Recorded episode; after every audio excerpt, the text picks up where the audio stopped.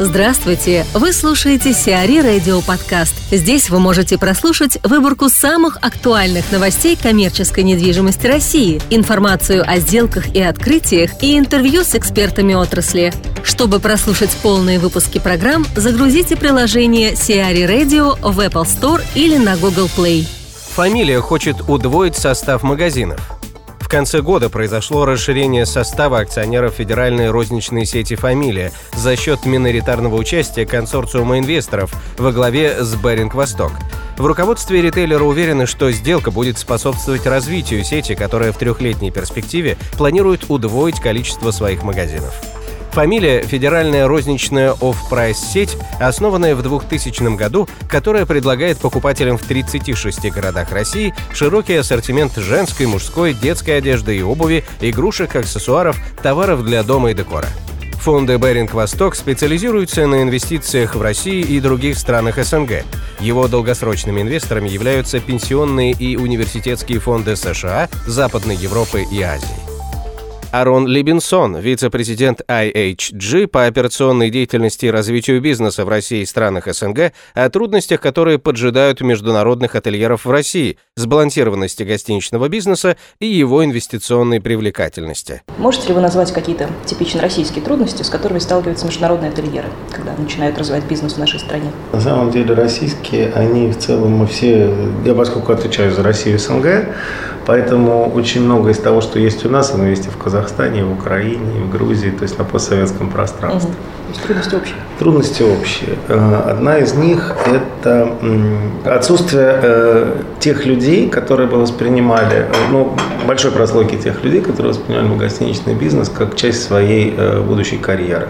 Угу. То есть для многих это лишь некая ступень, и ступень такая, которая не всегда приведет э, к желанию человека остаться в сфере гостеприимства. Вот, например, молодежь, которая приходит к нашей гостинице, они э, либо рассматривают это как, э, ну, не скажу от безысходности, да, но зачастую им просто нужно ну, куда-то податься, гостиничный сегмент растет и развивается.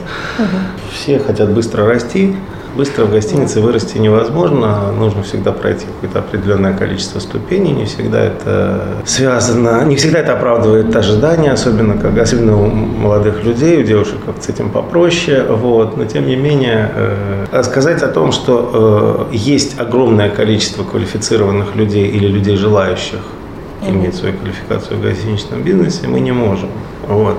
Второе, то, что отличает, наверное, Россию и СНГ, это фундаментальная неграмотность собственников. Неграмотность в каком плане? Э, очень многие, э, знаете, как гостиничный бизнес и инвестиции в гостиницы, это ну, такие же инвестиции, как в офисные, в офисы, в склады. Ну вот когда э, люди инвестируют в склады, они достаточно хорошо знают свой бизнес, они достаточно хорошо знают складскую составляющую, Э, те элементы там, логистики, логистического комплекса, которые формируют правильную бизнес-модель складов. Почему я про склады говорю? Не потому, что я в них разбираюсь, а потому что это действительно специфика. А вот когда люди приходят, э, очень многие владельцы потенциально хотят построить гостиницу, ну, потому что вот у нас уже есть там офисы, торговик, там жилье, ну, вот здесь уже жилье нельзя строить, давайте, а гостиницы нет, давайте здесь построим гостиницу, давайте посмотрим, как работает модель, потом они начинают считать, а какие-нибудь умные консультанты им расскажут э, про доходность и про окупаемость за 8 лет, они там,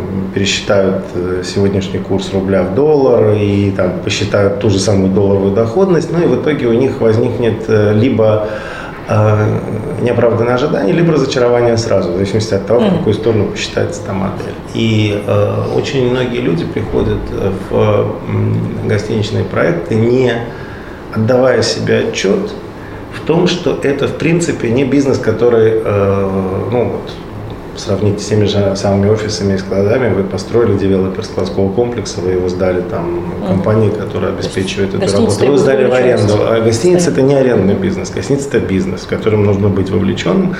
Даже если управляет международный оператор, все равно владельцы должны быть в это вовлечены в определенной степени и ментально, и материально. И вот э, отсутствие у людей понимания того, что они не могут это кому-то отдать, чтобы кто-то это делал, они приходили там раз в год или раз в месяц за деньги, деньгами, что им это нужно знать, э, разбираться и, не побоюсь этого слова, любить. Владельцы трехзвездочной гостиницы, я в жизни не жили в трехзвездочной гостинице. Они, ну, в силу того, что ее тоже построить стоит немало денег, они по статусу своему никогда себе не позволяли жить в чем-то ниже э, интерконтиненталя в э, сегменте.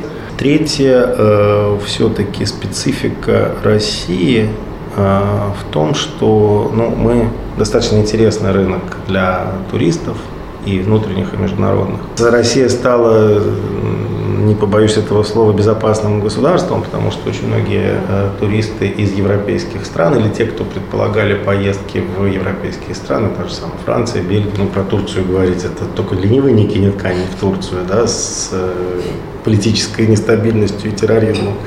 Вот. И Россию стали воспринимать как некое безопасное направление, где еще и дешево всего ну, определенной специфики валютного курса. Как бы вы оценили инвестиционный потенциал русского гостиничного бизнеса? И какие шаги необходимо предпринять для того, чтобы к нам активнее пошли иностранные инвесторы? Гостиничный бизнес не сильно отличается, инвестиционный продукт не сильно отличается от любого другого. Если вы будете рассматривать инвестицию как инвестицию, да, степень интереса, она непосредственно связана вообще с инвестиционной привлекательностью страны и рынка в целом. Uh-huh. И сказать о том, что вот у нас э, к нам сейчас пойдут гостиничные инвесторы, но другие к нам не пойдут, другие от нас будут уходить, потому что у нас э, притесняется бизнес, сложности с валютным обменом, отсутствует э, прозрачность сделок и так далее.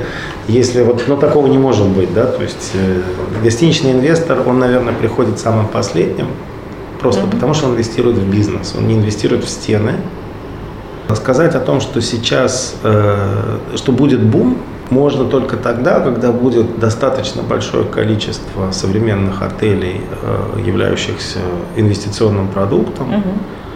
которых не будет э, при приобретении или строительстве допущено много специфических элементов нашего бизнеса, когда там будет четко понятна структура сделки, когда операционный бизнес прозрачен и ясен, и находится в руках международного оператора.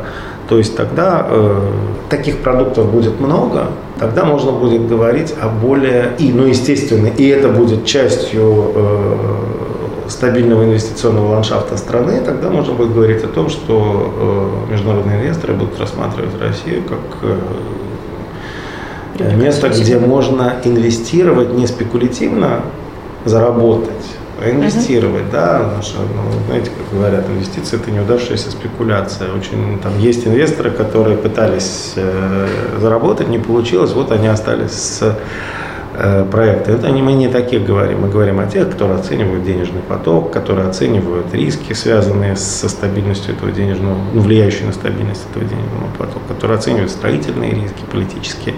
Афимол Сити и Формула Кино договорились.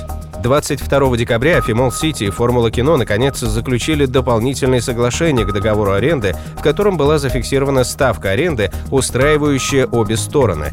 Арендная плата зафиксирована до конца действия договора. Размер арендной платы и условия аренды не раскрываются. Подписанием дополнительного соглашения ТРЦ Фимол Сити и сеть кинотеатров «Формула кино» урегулировали все имевшиеся претензии и обязались в срок до 28 декабря 2016 года обратиться в арбитражный суд Москвы с заявлениями о полном отказе от всех своих исков.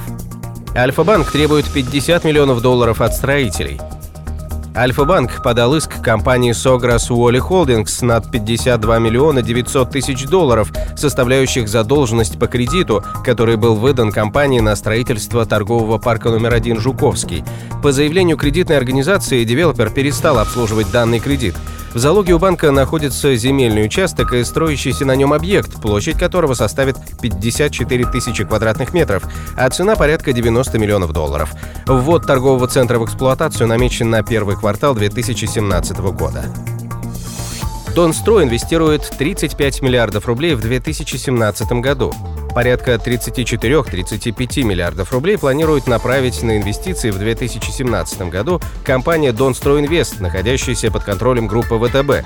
Основной объем инвестиций, около 20 миллиардов рублей, пойдет на строительство. Еще порядка 15 миллиардов будет вложено в разработку нового пула проектов и проектирования. Уточняется, что за 2016 год около 20 миллиардов рублей составили суммарные инвестиции компании. Напомним, портфель Донстройинвест на сегодняшний день включает порядка 8,5 миллионов квадратных метров недвижимости. Более 4 миллионов квадратных метров находятся в разработке. Сиари Радио. Эксклюзивные рубрики «За и против», «Ноу-хау», «Ремейк», «Новые форматы». Слушайте в полных выпусках программ в приложении Сиари Radio. Приложение доступно в Apple Store и на Google Play. Более подробная информация на сайте siari.ru slash radio.